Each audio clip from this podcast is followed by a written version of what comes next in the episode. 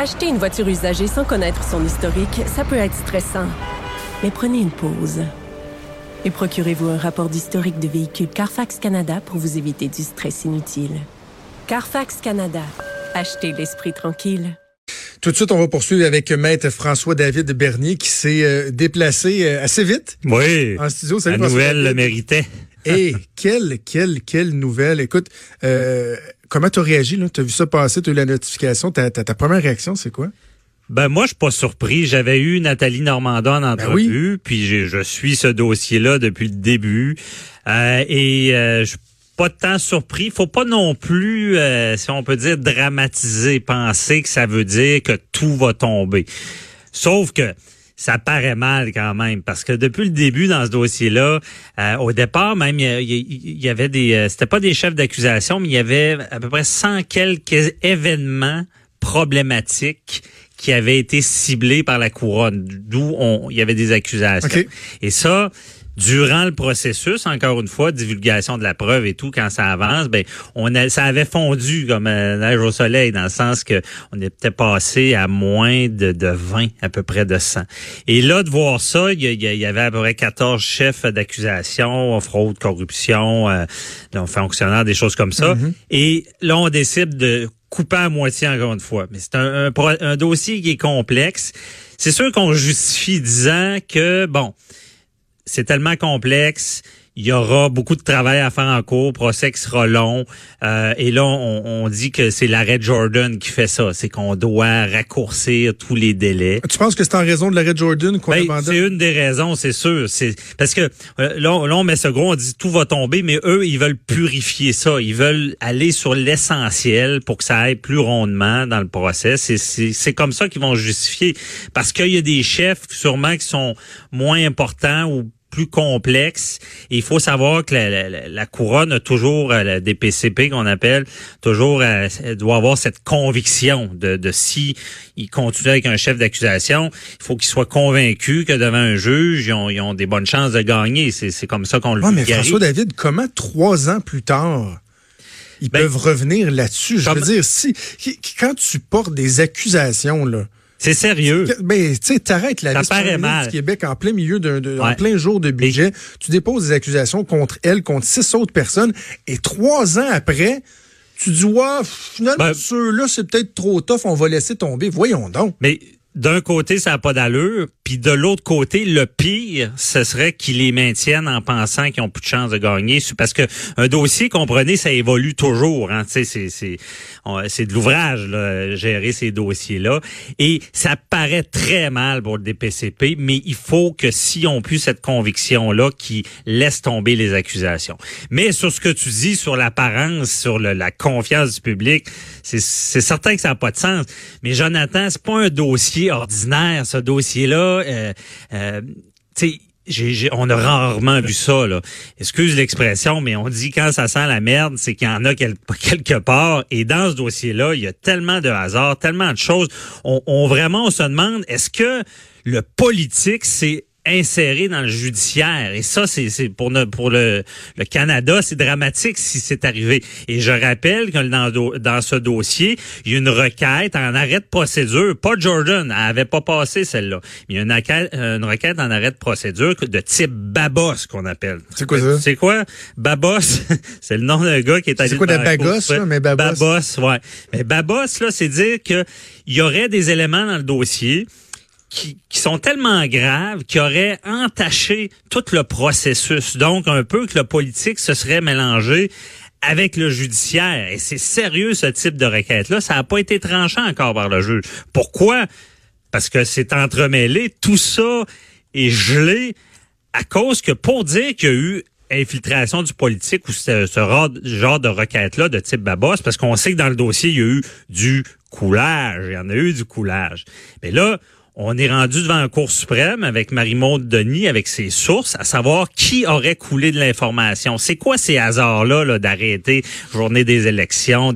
Il, y a, tellement d'éléments dans ce dossier-là euh, que euh, là, il va falloir entendre la Cour suprême à savoir est-ce que Marie-Maude Denis doit révéler sa source? Et quand je te parle de la, de la, de la procédure Babos, mais la source, là, Est-ce que c'est quelqu'un euh, au, au, BEI, Bureau d'enquête euh, enquête indépendant, euh, pardon, à, je, je, à l'UPAC. à l'UPAC, je suis rendu dans le BEI. BEI n'existait pas encore à ce moment-là. à l'UPAC, est-ce que c'est quelqu'un à l'UPAC, est-ce que, puis là on se pose la question, est-ce que c'est quelqu'un de haut placé? C'est ça que l'avocat La Rochelle, maître La Rochelle a plaidé. Il a dit il y a une grosse différence est-ce qu'il y a eu des, des, des, des, choses qui ont été laissées savoir politiquement pour euh, des intérêts quelconques, puis de qui ça vient? C'est pour ça qu'on frappe fort pour savoir c'est qui la source à euh, Marie-Maud Denis.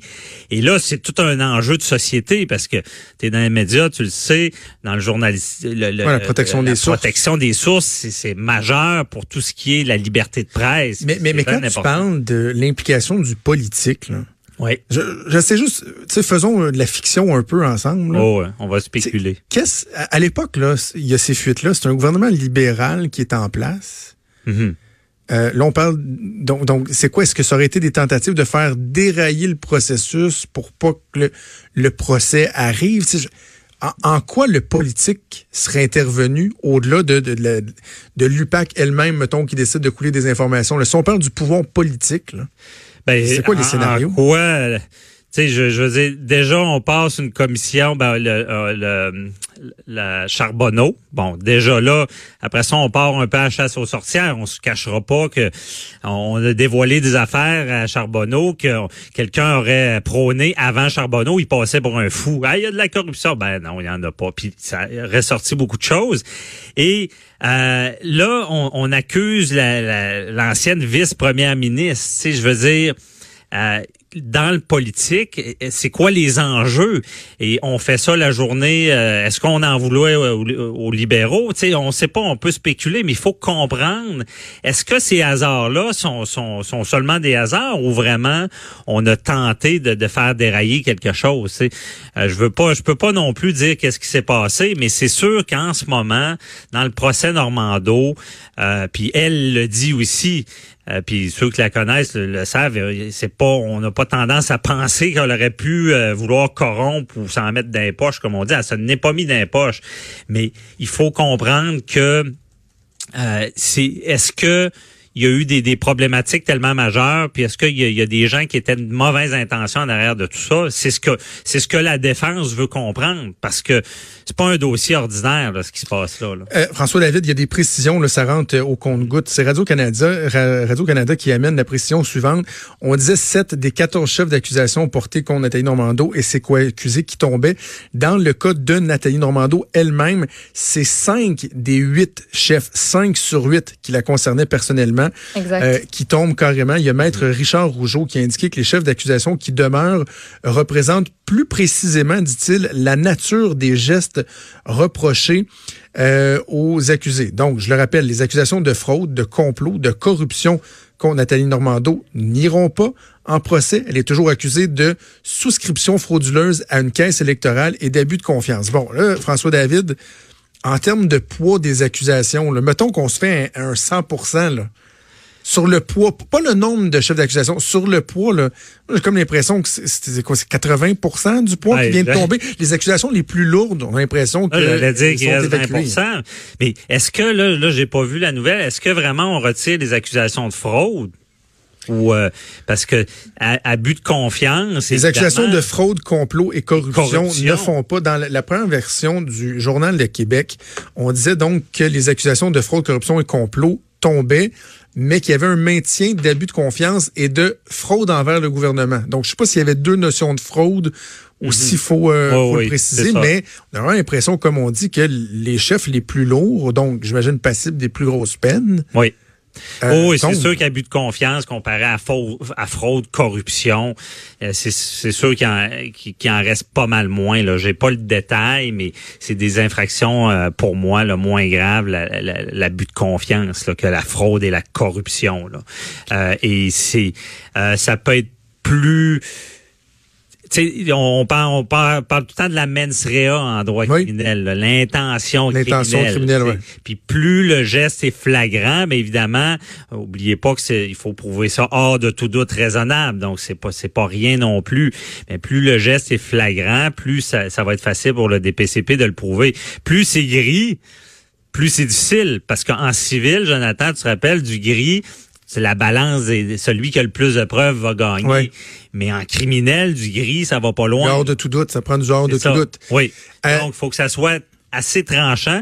Et moi, ce que je vois, puis j'en avais parlé avec Nathalie Normando, puis on en parlait aussi. Est-ce que on est allé dans ce dossier-là à la chasse aux sorcières? Est-ce que on avait tous les éléments? Est-ce qu'on comprenait bien tout le dossier au départ? Pourquoi ne sachant pas euh, au moment des accusations tout l'ampleur du dossier? Parce que c'est ce qu'on on voit en ce moment, Jonathan. On ne connaissait pas tout lorsqu'on a accusé. Est-ce qu'on aurait dû attendre avant d'accuser quelqu'un, vu les conséquences pour cette femme-là également? Là? Euh, ça, je le dis souvent, on est rendu déraillé au Québec en lien avec les accusations de, de personnes politiques publiques. Parce que c'est comme ah non la loi c'est la loi. Non non non regarde si t'es pas sûr de ton affaire des PCP là attendons. Parce que tu vas démolir une vie la confiance du public va être atteinte et c'est à, c'est à suivre. Parce que là est-ce que ça nous rappelle le dossier Shark? Shark, ben, a mal paru, là. Regarde, c'était ma prochaine question que je voulais me prendre une note. c'est drôle, c'est exactement là que je voulais aller, euh, François David, parce que lorsque Shark est arrivé, le, le, procès du siècle à peu près au Québec, le, le nombre incroyable de co-accusés, on avait l'impression que la leçon qui était retenue, c'était plus jamais un méga procès comme ça, de vouloir tout faire d'un seul coup, de prendre des trop grosses bouchées. Le, fardeau devenait trop important, ce qui a amené un fiasco légal. Comment se fait-il que quelques années plus tard, on a refait ça Normando, ça commence, ouais, on, on, le refait. Moi, honnêtement, je le dis d'entrée de jeu, j'ai confiance au DPCP. On a un des meilleurs systèmes. Ils travaillent fort. Là, oubliez pas, le DPCP, là, il, il était en grève il y a pas si longtemps. Ils ont été forcés à retourner au travail. Tout le monde oubliait ça. Ils disaient qu'il manquait de ressources. Jordan est rentré dans le tas, puis ça a fait mal, ah puis ça a mal paru. Euh, je crois en leur travail, mais dans ce dossier-là, avec ce que j'ai vu à l'UPAC, j'ai honnêtement, je sais, en tant que juriste, tu peux pas être fier de voir ça, là, mm. ce qui s'est passé à l'UPAC, euh, des, des, des, questionnements sur comment ça fonctionne, et se rendre compte, comme je dis, que le dossier était pas du tout prêt. On a arrêté cette femme-là la journée, c'est la journée des, des euh, du budget. budget. Puis là, tu dis, ils l'ont arrêté, mais on dirait qu'il savait pas où il s'en allait avec ça. Ben c'est c'est tout ça qui me laisse croire coudon cette requête là que, que qui requête euh, de type Babos, est-ce qu'elle va passer? Est-ce que vraiment on a agi comme dans une république de bananes dans ce dossier-là? Parce qu'on on a des principes établis depuis longtemps. C'est, je veux dire, dans la vie, là, t'as, la santé, là, tu sais, de sa santé physique, là. Euh, t'as la santé mentale aussi, c'est très important, on le dit souvent, c'est la santé. Mais il y a un autre élément de la personnalité de, quelqu'un qui est très important, euh, c'est la dignité. Mmh. la, la dignité, quand tu atteins ça, tu atteins quelqu'un dans son dans son âme, là, dans, dans le plus profond, comme si c'était c'était une maladie. C'est pour ça que moi j'étais très intéressé à Nathalie Normando, puis je l'ai eu en entrevue, puis certains disaient que j'étais trop gentil, mais moi de voir quelqu'un qui que le bucket il tombe aussi sévèrement dessus, qui se relève, qui reprend un micro, malgré tout ça, moi ça m'a impressionné parce que malheureusement que ça soit vrai ou pas, une personnalité publique qui se fait accuser en ce moment, à déraille. Ça vit déraille. Ben Moi, je décide de trouver quelque chose. Là, on réussit à une accusation maintenant vaut quasiment à, une condamnation parce que tu es condamné sur le bûcher public. Fut une époque où tout le monde voyait Nathalie Normando. je sais, je travaillais pour elle, première ministre du Québec un jour. Là. Oh, sa vie a été euh, scrappée. OK. Sur la crédibilité du, du reste du processus, est-ce que euh, ma question est peut-être pointue, là, mais est-ce qu'un juge se, a l'obligation de faire abstraction du fait qu'il y a des chefs qui viennent de tomber? Sais, par exemple, si Maître Roy va devant le juge et dit Regardez, là, vous voyez bien, là, il n'y a plus de crédibilité dans ce processus-là, ça a été Barclay, etc., etc. Est-ce que le juge pourrait reconnaître qu'effectivement, euh, il y a une absence de crédibilité ou, le, remettre en doute le processus et annuler le procès ou à partir du moment où le DPCP dit je retire ça, le juge lui doit faire comme si ces accusations-là avaient jamais existé? Une bonne question, puis euh, si je un peu, c'est oui effectivement, mais sais, le juge, c'est quand même un humain. Il, y a, des principes. Effectivement, il doit pas dire ah vous n'avez envoyé enlever plus que la moitié, donc ceux qui restent ne valent rien. C'est pas comme ça qu'il va penser. Mais il va quand même toujours gérer l'ensemble du dossier en même temps. Donc ça peut influencer. C'est qui, d'après moi, maintenant que tout ça arrive, il va être encore plus vraiment euh, critique sur euh, le travail de la, du DPCP. Pensez au dossier de Jonathan Betté, là, mm-hmm. les accusations ah tombées. Il y avait eu un Mr. Big, il y a eu des, on a entremêlé un peu deux dossiers. Ben quand le juge a rendu sa décision de laisser tomber les accusations, tu sentais ce petit côté-là disant Hey, wow! Euh, maître, la couronne, c'est avez-vous d'autres preuves? Avez-vous d'autres preuves? écoutez, ce juge, non. Ah, ils deviennent un peu aigris quand ils voient ben des dossiers mal gérés. Puis je dis pas qu'il doit pas, il doit pas euh, gérer, il doit pas être c'est moins bon ou euh, il prend ça à la légère parce que ça a mal été, mais dans l'ensemble du dossier, ça va jouer. Il, il, veut pas lui non plus que notre système soit atteint puis que ça soit fait de manière tout croche puis des innocents payent. Là. C'est c'est ce qui va être suivi là-dedans. Puis comme je le dis, c'est pas fini parce que enjeu majeur avec les sources journalistiques, enjeu majeur, est-ce qu'il y, y, a eu de le politique, c'est a teinté le juridique? C'est vraiment à suivre. Puis quand on voit ça, c'est comme tu, tu me disais, je reviens à ta question du départ. Est-ce que je suis surpris? Non, parce que ça semble, c'est un dossier qui est hautement problématique. Dernière question avant de te laisser aller, François David. Est-ce que, je posais la même question euh, à Maître Roy, est-ce que le DPCP a l'obligation, que ce soit, j'ai envie de dire, légal ou moral, à tout de moins, d'expliquer ce qui s'est passé? Ou ils peuvent juste faire comme, euh, non, non, on a de laisser tomber, puis on continue? Ben, j'avais vu à Jean-Pascal Boucher, le porte-parole du TPCP, en entrevue. Il m'a expliqué ça, justement. Il n'a pas l'obligation. Sinon, c'est comme euh, un peu les, jurés n'ont pas expliqué pourquoi ils acquittent quelqu'un. Euh, le DPCP, imaginez le système s'il fallait qu'ils justifient. Puis leur justification deviendrait quasiment des précédents pour d'autres dossiers, ça aurait pas de sens. Ils n'ont pas à le faire. Cependant, il y a un critère qu'on dit l'administration de la, la saine administration de la justice, l'apparence, la confiance du public. Donc, il me l'avait dit dans certains dossiers, ils n'ont pas le choix d'intervenir et d'expliquer certaines choses. Et je pense pour c'est pour ça qu'ils dit, qu'ils expliquent, euh, qu'ils, veulent euh, aller à l'essentiel, vu les délais, vu pour avoir un procès qui va se dérouler plus rondement. Mais c'est pas facile pour eux, je veux le dire aussi, parce que dans la vie là, d'admettre des erreurs puis de les rectifier malgré toute la pression médiatique, au moins la, la bonne nouvelle je leur donne, c'est que il n'y a rien de pire pour moi que la couronne qui maintient des accusations, sachant que ça marche plus. Ça, c'est le pire crime. Là, ils paraissent mal, mais au moins, ils ont fait le travail. Ouais. On a de la misère à dire, faut t'avouer à moitié pardonné. Ouais. Tu sais, hein, Et, euh, faut leur donner ça. Faut leur donner OK. Euh, François David, merci. Merci beaucoup. On t'écoute euh, en fin de semaine. J'appelle mon avocat. Je vous le rappelle avant d'aller en pause. C'est tombé ce matin au Palais de justice de Québec, le DPCP, le, la Direction des poursuites criminelles et pénales, qui a annoncé l'abandon des chefs d'accusation de fraude, de corruption, de complot contre l'ex-ministre libéral Nathalie Normando et ses co-accusés. Au final, ben, on parle de sept chefs d'accusation sur 14 qui sont tombés pour l'ensemble des co-accusés. En ce qui concerne Nathalie Normando elle-même, c'est cinq des huit chefs auxquels elle faisait face qui sont abandonnés par euh, le DPCP, que continuera de faire, euh, de faire face à des accusations, donc euh, notamment d'abus de confiance. On va faire une pause et on revient dans quelques instants.